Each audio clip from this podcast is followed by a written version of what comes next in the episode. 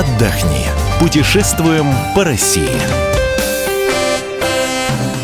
Привет, любители путешествий! В студии Александра Кочнева. Курс валют постоянно скачет, а оформление визы занимает много времени. Это не повод отказываться от поездок. Давайте-ка займемся импортозамещением в сфере туризма. Сегодня я расскажу вам об аналогах мировых достопримечательностей, которые можно найти в России. Если хочется попасть в атмосферу маленьких европейских деревушек, отправляйтесь в Калининград. Там есть рыбная деревня, район, стилизованный под сельскую местность Германии или Польши. Домики с деревянными каркасами заставят вас забыть о том, что вы находитесь в родной стране. Что же это за место, расскажет корреспондент «Комсомольской правды» в Калининграде Александр Катеруша. Рыбная деревня – это одно из самых популярных мест у туристов, которые приезжают в Калининград. Но это такой небольшой квартал, застроенный зданиями в немецком стиле. Все домики стилизованы как бы под архитектуру довоенного Кенигсберга. Ну, хотя у этого ряда зданий на набережной реки совсем нету никакой исторической привязки к месту. То есть это не восстановленные дома, а лишь такой декорированный новодел. Впрочем, если это вас не смущает, то добро пожаловать. Тут много скульптур, с которыми фотографируются туристы. Можно залезть на маяк и посмотреть на город сверху. Весь Калининград, конечно, не увидите, но открывает открывается вид на старинный кафедральный собор, у стен которого находится могила философа Иммануила Канта. Рыбная деревня, ну, по большому счету, это центр Калининграда. Добраться очень просто. От центральной площади можно даже пешком дойти. Главный ориентир для вас – это кафедральный собор на острове Канта, ну, где находится знаменитая могила философа Канта. Рыбная деревня буквально в пяти минутах ходьбы. В домиках рыбной деревни расположены сувенирные лавки, туристические компании, ну и, конечно, рестораны. Вот, например, в местечке Верск, как уверяют, подают замечательный торт «Наполеон». А рядом один из самых дорогих ресторанов Калининграда под названием «Рыбный клуб». Ну что вы хотели, туристический центр все-таки. Коронное блюдо тут запеченный балтийский угорь, который подают с овощами. Порция, это несколько кусочков, стоит тысячу рублей. Для сравнения на рынке в Калининграде за полторы тысячи можно купить целого копченого угря, а это довольно большая рыбина. Ну, есть в ресторане морская рыба, пять видов креветок и так далее. А еще устрицы, которые стоят стоят от 300 до 500 рублей за штуку.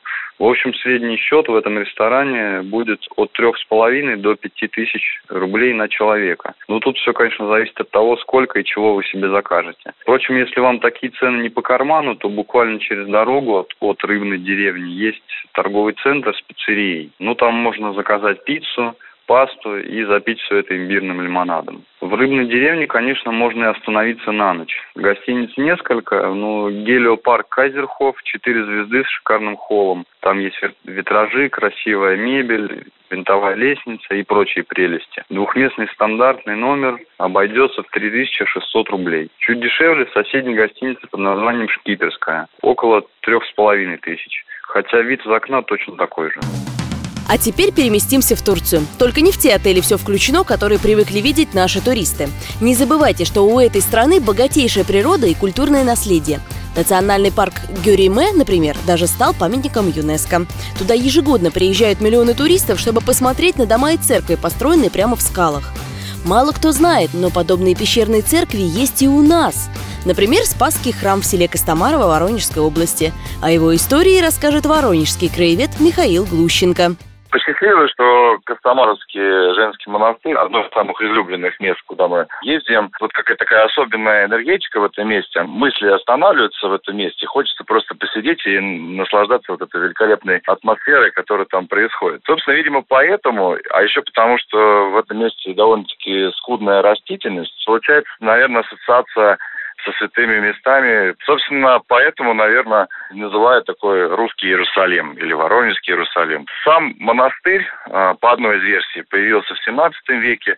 Изначально это был скит э, Белогорского мужского монастыря, который рядышком находится а впоследствии он стал полноценным монастырем. Добраться до этого места самостоятельно, конечно, проще на машине. От Москвы выйдет примерно 700 километров, то есть 500 до Воронежа и 160 километров э, до самого монастыря. Добраться общественным транспортом можно из Воронежа э, до Каменки. И в Каменке раньше ходил автобус, сейчас автобус отменили, поэтому только на попутках или на такси. Вот. А остановиться, к сожалению, рядышком не такой большой выбор, поэтому приезжает в Воронеж, у нас довольно-таки большое количество гостиниц. И уже отсюда либо с паломническими турами, либо через турфирмы, либо уже, соответственно, самостоятельно люди уже добираются до самого Костомарова. Все в основном ездят однодневно, то есть под, подгадывают под выходные, и выходные приезжают, соответственно, тур такой однодневный от Воронежа 160 километров, то есть два с половиной часа, утром выезжаешь и на целый день вечером возвращаешься. То есть э, либо останавливаться, соответственно, в мелких городах, вот, которые рядом, но там э, цены порядка полторы-две тысячи. Вот. В Воронеже, соответственно, цены уже э, где-то в два раза выше. Буду честным, довольно-таки плохо развито и питание, ну, соответственно, наверное, проще рассчитывать на то, что придется покушать утром и целый день уже до вечера взять что-то с собой. По пути есть крупные города, такие как Лиски, Лиски или Острогожск, смотря как ехать, или Каменка. Там э, есть большие магазины, супермаркеты, то есть, в принципе, можно остановиться там и купить продуктов. Если вас манит Юго-Восточная Азия, но пугают цены и долгие перелеты, не огорчайтесь. У России найдется достойная замена. И волгинский Дацан в Бурятии ничуть не уступает по красоте китайскому монастырю Суньцзилинь. И пусть у главного буддийского храма в нашей стране нет такой же золотой крыши, зато есть легенда – нетленное тело Ламы Тигелова.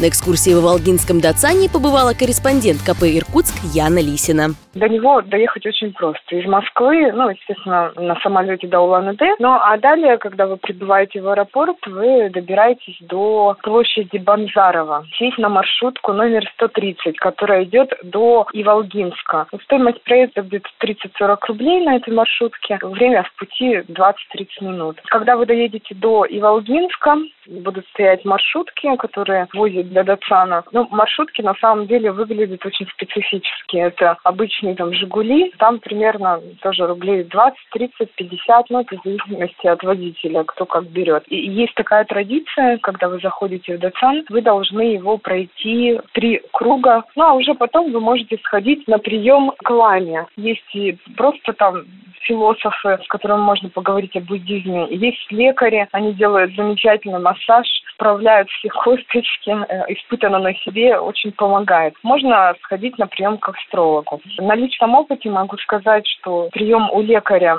который делает массаж, тысяча рублей. Что касается астрологов, то вы даете столько денег, сколько можете дать. Самая главная ценность волгинского Дацана – то, что можно увидеть, познакомиться с феноменом Ламы Тигелова, который родился в 1852 году, и в 27 году он добровольно впал в нирвану и завещал, чтобы его спустя 70 лет ученики достали из могилы. Ныне уже спустя столько лет Лама Тигелов по-прежнему сидит в лотосе в главном Дугане. Дуган – это храм. Доступ в этот храм открыт для прихожан только в дни больших буддийских праздников. Вот лично я была в составе паломнической группы. Для паломников открывали вход в этот храм. И на самом деле ощущения, когда я увидела э, ламу, были неописуемые. Говорят, что у людей после вот посещения Этигелова случаются хорошие события в жизни, сбываются желания. У меня, видимо, так все и случилось. Что касается еды, то пообедать можно за пределами Децана и э, по пути пути из Улан-Удэ до Иволгинска очень много небольших кафе, где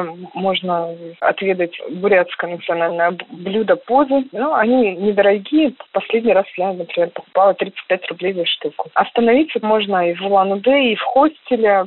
Примерно там стоимость, а если хостел где-то 500 рублей за ночь возьмут, гостиница 1000. А вообще я могу сказать, что даже на территории Дацана есть гостевые дома. И можно перед тем, как ехать в Дацан, позвонить и договориться о проживании, об условиях проживания.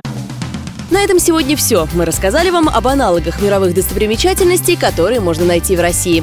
Весь архив наших программ ищите на сайте fm.kp.ru. С вами была Александра Кочнева. Путешествуйте больше.